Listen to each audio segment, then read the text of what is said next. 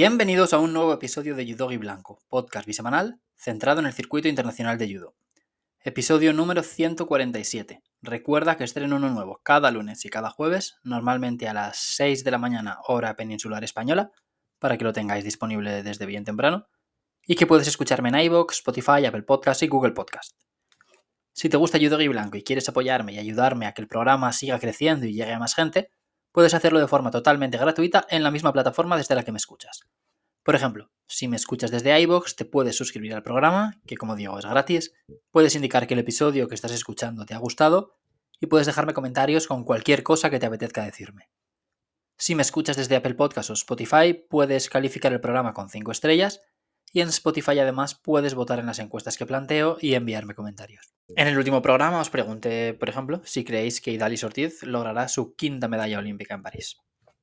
Y si hablamos de medallas en París, hoy dedico el episodio a Nico Serzadisvili, que ganó el Grand Slam de París en 2020 y que es una de nuestras grandes opciones de subir al podio en los próximos Juegos. Nico sufrió una rotura del ligamento cruzado de su rodilla derecha, pasó por quirófano y dentro de unos días regresará al circuito internacional, donde no compite desde el Masters de Jerusalén, es decir, desde diciembre del año pasado. Esta es una noticia importantísima para nuestro judo, una de las más importantes del año, o la más importante quizá, sin contar, por supuesto, resultados en competiciones, y me apetecía dedicar un episodio a estudiar la categoría, menos de 100 kilos, para ver qué va a encontrarse Nico en su regreso y cuál es la situación exacta. Nico ahora mismo está fuera de los puestos de clasificación directa para los Juegos de París, pero yo creo que clasificará sin problemas. Pero hay otras dudas. ¿Quién es el competidor que domina la categoría? Si es que lo hay.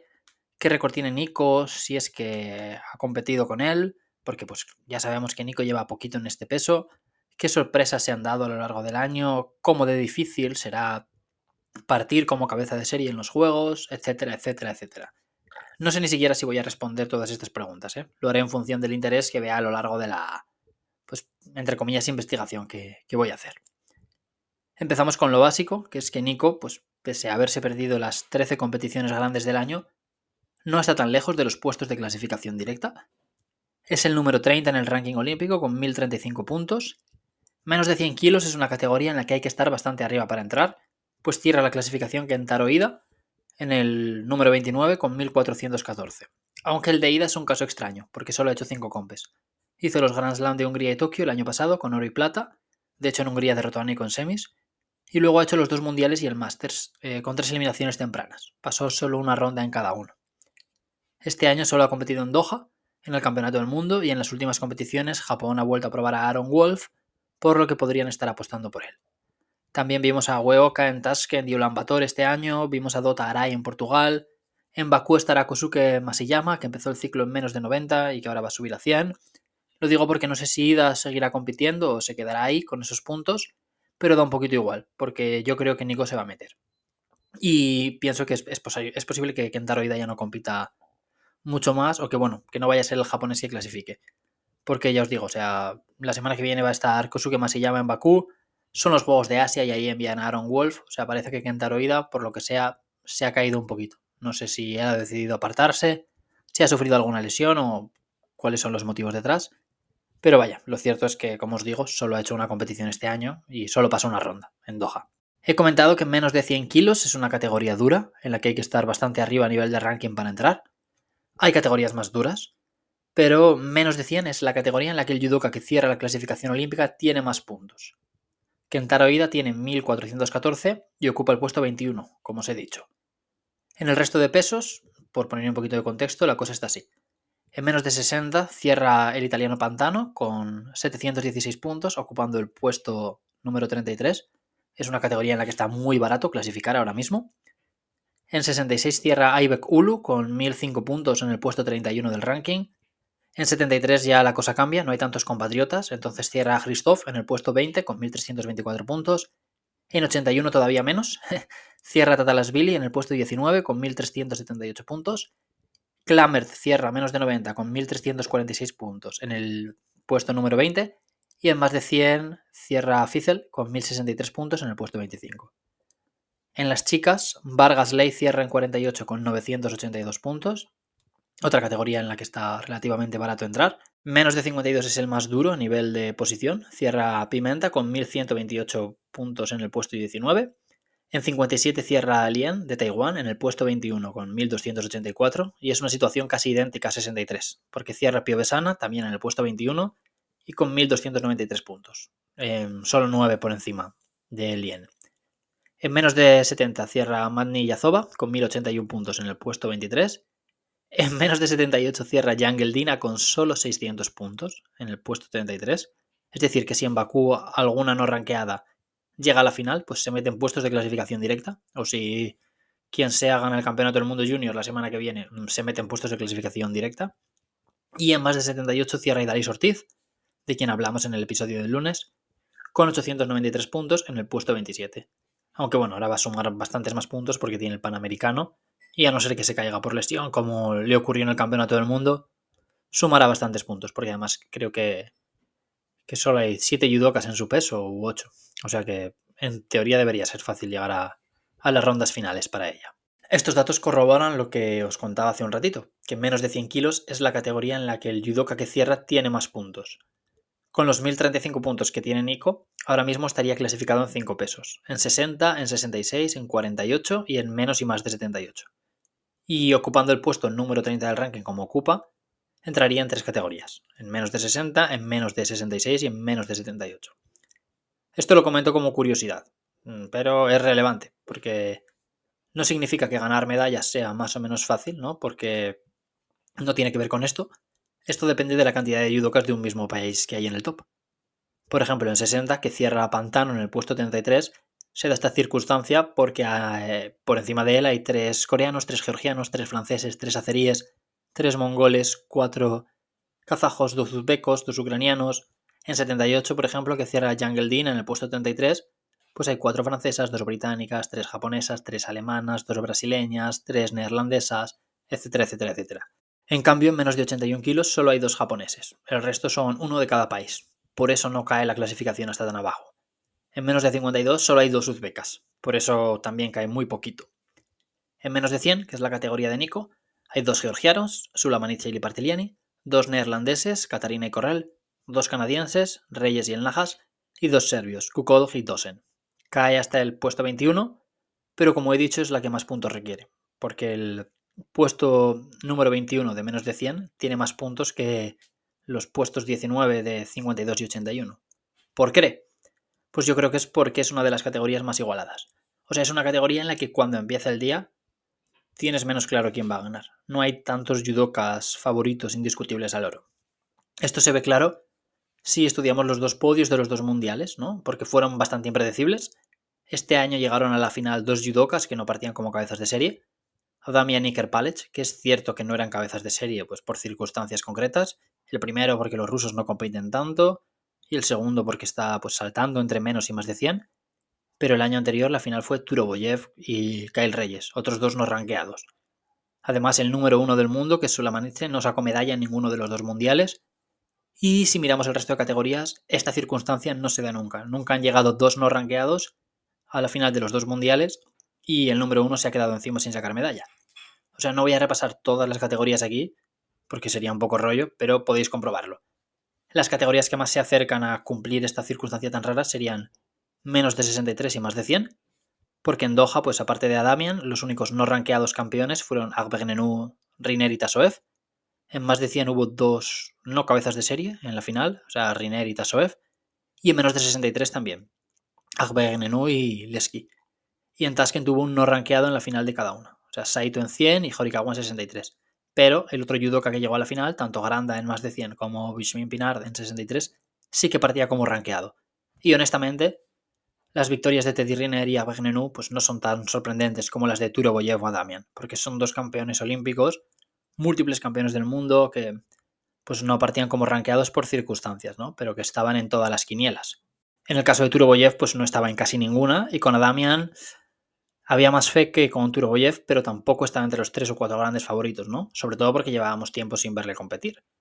Pero si comparamos los nombres con los de otros judokas que compitieron ese día, pues Sulamanitse, Kostoyev, Correll, Fonseca, Palchik, Adamian no estaba por delante de ellos, como si podía estar Teddy Riner o Agbenenu en sus respectivas categorías. Y luego esta igualdad también se ve reflejada en la cantidad de judokas que han ganado el oro en alguna competición. Si tomamos como referencia las cifras de este año, vemos que se han disputado 13 grandes competiciones, que son Grand Prix de Portugal, Grand Slam de París, Grand Slam de Tel Aviv, Grand Slam de Tashkent, Grand Slam de Tiflis, Grand Slam de Antalya, el Campeonato del Mundo en Doha, Grand Prix de Alta Austria, Grand Prix de Dushanbe, el Grand Slam de Kazajistán, Grand Slam de Ulan Bator, el Masters de Hungría y el Grand Prix de Zagreb. En todas estas competiciones, las 13, ¿cuántos judokas creéis que han repetido en lo más alto del podio? Pues son solo dos. Ilya Sulamanidze, que ganó en Portugal y en Tiflis, y Kanikovsky, que ganó Tayikistán y Kazajistán. Porque en París ganó Correll, en Tel Aviv ganó Kotsoyev, en Tashkent ganó Liparteliani, en Antalya ganó Fara, en Doha ganó Adamian, en Alta Austria ganó Gonsalves, en Mongolia ganó Batkuyag, en Hungría Turoboyev y en Zagreb Kukolg. Casualmente, los dos únicos dobles ganadores tienen compatriotas que también han ganado. Son Sulamanice y Liparteliani y Kanikovsky a, a Adamian. Se podría pensar que estos son los grandes dominadores, porque los dos subieron a lo más alto del podio también en 2022. O sea, Sulamanice ganó un oro en el Masters, por ejemplo, y en Ulan Bator ganó Kanikovsky. Entonces, pues lo que os digo, ¿no? Pues son los dos únicos tíos que han ganado una medalla, eh, tres oros a lo largo del ciclo. Pero claro, es que Kanikovsky no está ni siquiera en los puestos de clasificación directa. O sea, es decir, el tío que más oros ha ganado, empatado con otro, no está en los puestos de clasificación directa. Y estoy seguro de que más de la mitad de personas que sigan el judo no adivinarían que él, o sea, Kanikovsky junto a Sulamanitze, son los dos únicos tíos que han ganado tres oros en este ciclo en menos de 100. Lo de Sulamanitze sí, o sea, claro, pero lo de Kanikovsky es que ni de coña. Porque hizo Ulan Bator el año pasado, que hubo muy poquita gente, y este año hizo Tayikistán y Kazajistán, que en Tayikistán pues tampoco había una lista súper extensa, ¿no? Y es que además cuando piensas en Rusia, pues te viene a Damian a la cabeza, que es el campeón del mundo. Ahora Kanikovsky estará en Bakú y habrá que ver qué logra, pero claro, pues es que es una categoría extraña en muchos sentidos. Y el hecho de que los dos tíos que hayan ganado eh, tantas medallas de oro tengan compatriotas que también han ganado es bueno para Nico, porque significa que si se mete en los juegos se va a quitar de, un plumazo a varios a varios aspirantes, ¿no? O a, a varios competidores que han, han estado en lo más alto del podio. En otras categorías, volviendo al tema de Kanikovsky, piensas en los múltiples ganadores de medallas de oro y son gente que está arriba. O sea, yo qué sé. En 73 Stamp ha ganado el mundial y creo que ganó Tashkent y está pues en el top de la categoría. Los hermanos Abe y Sunoda, que han ganado los dos mundiales, están arriba. Hasta Pont, que ha ganado tres oros y quizás esté un par de peldaños por debajo, ¿no? A nivel de estatus, está ahí arriba.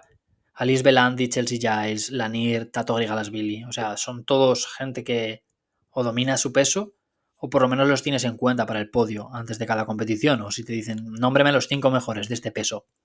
Pues en 81 todo el mundo nombraría a Grigalasvili. En 78 todo el mundo nombraría a Lanier. En 52 muchísima gente nombraría a Chelsea Giles, yo la metería seguro.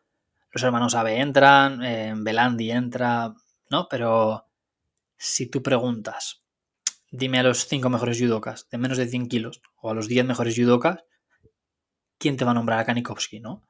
Que es que a lo mejor ni os acordabais de que había ganado ni siquiera un oro. Entonces, bueno, es, es una situación curiosa dentro de este peso. Luego tienes gente que ha, ha, explotado en este ciclo y que ha sorprendido, pero que tampoco te sorprende que luego se la peguen, ¿no? Como Turo Boyev, que ha sido campeón del mundo y del Masters, pero que no es un tío nada fiable. Y en menor medida tienes a Pirelli, a Aaron Fara, dos tíos muy explosivos también, pero a los que todavía les falta algo para estar ahí arriba, ¿no? Del todo le falta un poquito más al italiano que al austriaco, pero tampoco son nombres que veas y te eches a temblar. Luego hemos visto algunas viejas caras tener un rendimiento súper irregular. Los dos ejemplos más claros son dos nombres que ya he repasado aquí varias veces, Liparteliani y Fonseca. Ahora los dos han mejorado en el ranking gracias a que los puntos empiezan a valer el doble. Y Liparteliani ganó una plata en, en Ulan que como digo valía el doble. Y Fonseca ha sumado en las tres compes en las que eh, o, que forman parte de esta segunda parte del ciclo, ¿no? que son Ulan Hungría y Zagreb. Que aunque parezca una chorrada es importante, porque de todos los atletas en puestos de clasificación directa, solo él y González han disputado las tres compes de esta segunda parte del ciclo. Y eso es lo que le ha permitido abandonar los puestos de cuota continental y asentarse ya en los de clasificación directa y acercarse a los, a los puestos de cabeza de serie. Luego hay más nombres de judocas que son referentes, que están un poco raros. Nikiforov, por ejemplo, que es un doble campeón de Europa, múltiple ganador, o sea, no solo medallista, ¿eh? múltiple campeón de Grand Prix, múltiple campeón de Grand Slam, y no ha subido al podio ni una vez. Pero es que no lo hizo ni en la Copa Europea de Coimbra del verano pasado, que ya sé que es una competición que no da puntos, pero se celebró con el ciclo arrancado. Luego tenemos a Kerpalets, que está avanzando entre menos y más de 100 kilos.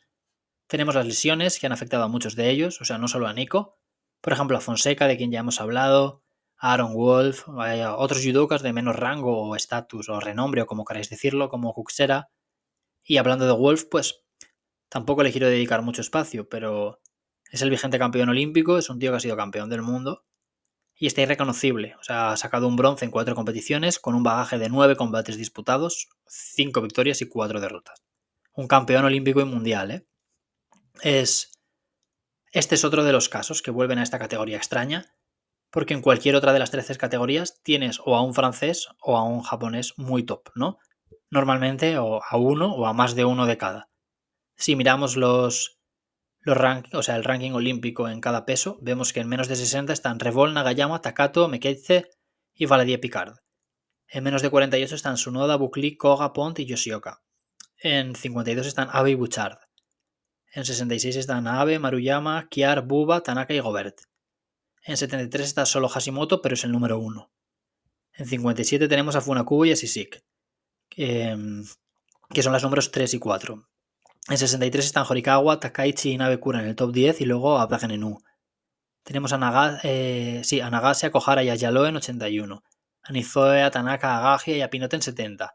A Murao y a Matthew en el top 7 de menos de 90. A Shumeo, Malonga, Takayama, eh, Umeki, Hamada, Posbit y Buttigieg en menos de 78. A Tomita, Tolofu, Asone, Fontaine y Heim en más de 78.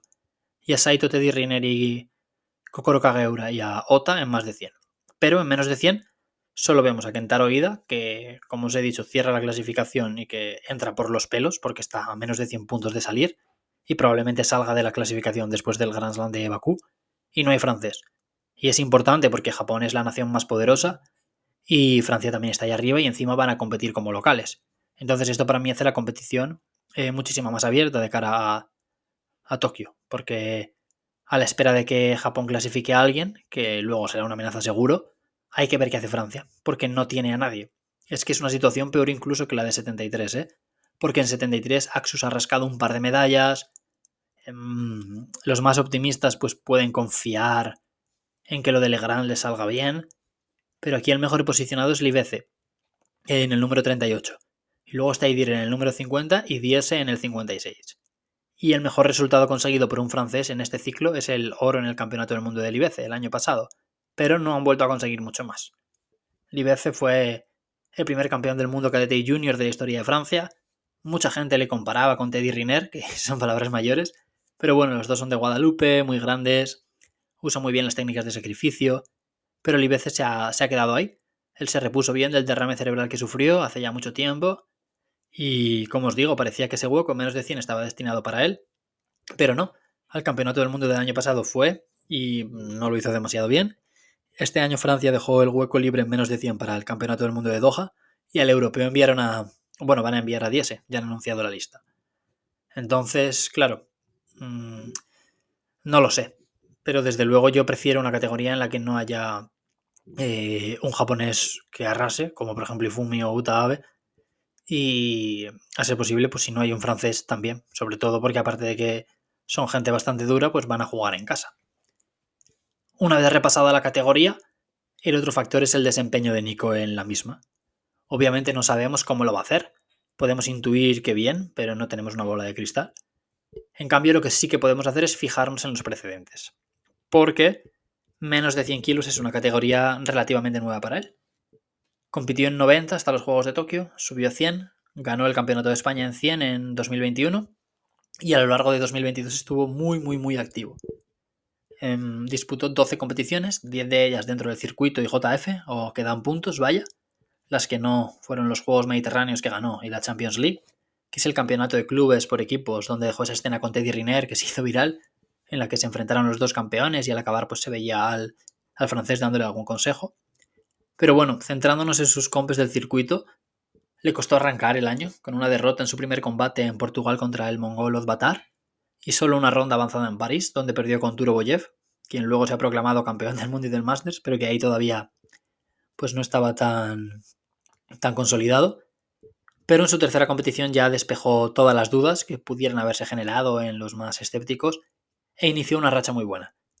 Fue subcampeón en Antalya, derrotando a judokas élite en la categoría como Katarina, Kukol, Gigasimov y perdiendo contra Fonseca. Ganó un bronce en el europeo, donde perdió con Kukchera, pero volvió a ganar a rivales pues, muy potentes como Ashley González, Varlam Liparteliani y a Katarina otra vez. En verano, ya dentro del ciclo olímpico, ganó un bronce en Budapest, ganando a Gasimov, a Veg y a H y perdiendo solo con Kentaro Ida. Y unos días después fue quinto en Zagreb, derrotando otra vez a Gasimov y a Veg y perdiendo con Correll y H. En el Mundial pasó una ronda y perdió en su segundo combate contra el Nahas, pero se vengó del canadiense poco después en, Abu Dhabi, donde conquistó su segunda plata en Grand Slam en esta categoría. Ahí solo perdió con Reyes en la final, donde fue descalificado por apoyar la cabeza, pero ganó a Kukol, Jael Najas y a Pirelli. Fue descalificado en primera ronda del Grand Slam de Bakú por apoyar la cabeza otra vez, y en el Master se eliminó al canadiense el Najas de nuevo y perdió con Katarina. O sea, es un balance de 10 competiciones disputadas, con 5 presencias en el bloque final y 4 medallas, y si quitamos las dos primeras compes por considerarlas de adaptación, pues cinco presencias en bloque final en ocho compes. Todo esto siendo cabeza de serie solo en Baku, Abu Dhabi y Zagreb. Como veis, tiene un buen balance contra muchos de los judokas top de la categoría, aunque está inédito contra muchos otros.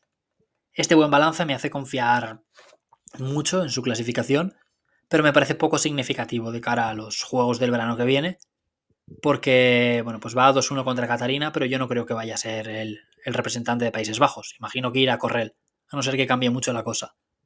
Está 2-1 contra el Najas, pero ahora mismo Reyes está un par de pasos por delante del Najas. Está 1-0 con Liparteliani, pero yo creo que el representante georgiano sea Sulamanidze, ¿no? Eh, va ganando 3-0 a Gasimov, pero los juegos irá a Kostoyev, porque además Gasimov ya se ha retirado. La parte negativa es que no sabemos cómo le va a ir contra los super top. O sea, tiene derrotas con Fonseca, Correl, Boyev y Reyes, pero la muestra es muy baja, o sea, casi anecdótica. La parte positiva es eso mismo, que cuando nos sentemos a ver un Grand Slam o una competición grande, tendremos esa ilusión de ver combates buenísimos que todavía no se han dado, que es algo que mola mucho cuando un judoka cambia de categoría. Por ejemplo, en 90, por coger un peso al azar, pasó con Parlati o con Maisurace cuando subieron, incluso con Sami Chuchi, y ahora, pues en Bakú podríamos ver a Nico pegarse con Sulamanitze o con Correl otra vez, contra Katarina, contra Fonseca, contra Fara, contra el, legendario campeón Kanikovsky, contra Masiyama y un largo etcétera, ¿no? O sea, hay una gran lista y apetece mucho ver el sorteo, ver cómo le va. Creo que va a ser muy importante el sorteo, claro, porque, por ejemplo, Masiyama también va como no rankeado y pues no es lo mismo caer en, en un cuadrante que en otro, pero bueno, yo tengo muchas ganas de, ver esta competición, confío mucho en él. Él ya os he dicho que tampoco necesita ser cabeza de serie para, para hacerlo bien, porque pues en Antalya, por ejemplo, no lo fue y fue subcampeón. Tampoco lo fue en el europeo del año pasado, ni en Hungría, y sacó medalla. Así que nada, tenemos, tenemos unos días ahora por delante hasta que se dispute este Grand Slam. Nico competirá el domingo, como, como siempre, si no me equivoco. Y bueno, voy a dejar el capítulo aquí. No sé si queréis comentar algo, no sé si compartís conmigo lo de que en menos de 100 kilos es una categoría bastante extraña. Puede que si te pones a hurgar cosas de cada categoría, pues encuentres los motivos para defender que cada peso en sí es, es diferente o pues que tiene sus particularidades, pero yo creo que el tema de que no haya un japonés súper brillante ahora mismo, ni tampoco un francés, son cosas muy, muy, muy importantes y muy significativas de cara a los juegos. Y sobre todo me parece una categoría muy abierta, en la que hay muchos judokas de un nivel muy alto y en la que pues casi cualquiera puede ganar a, cualquiera, ¿no? Salvando las distancias. Creo que tengo la voz un poco afectada porque llevo unos días eh, enfermo, se me ha juntado un resfriado con una alergia algo fuerte. Me imagino que lo habréis notado, así que os pido, os pido perdón por si acaso. No creo que pueda corregirlo demasiado ni camuflarlo con el programa con el que edito esto. Y nada, voy a dejar ya el programa, me despido de vosotros y os espero el lunes que viene con, si no me equivoco o si no pasa nada grave, la previa del Grand Slam de Bakú. Chao.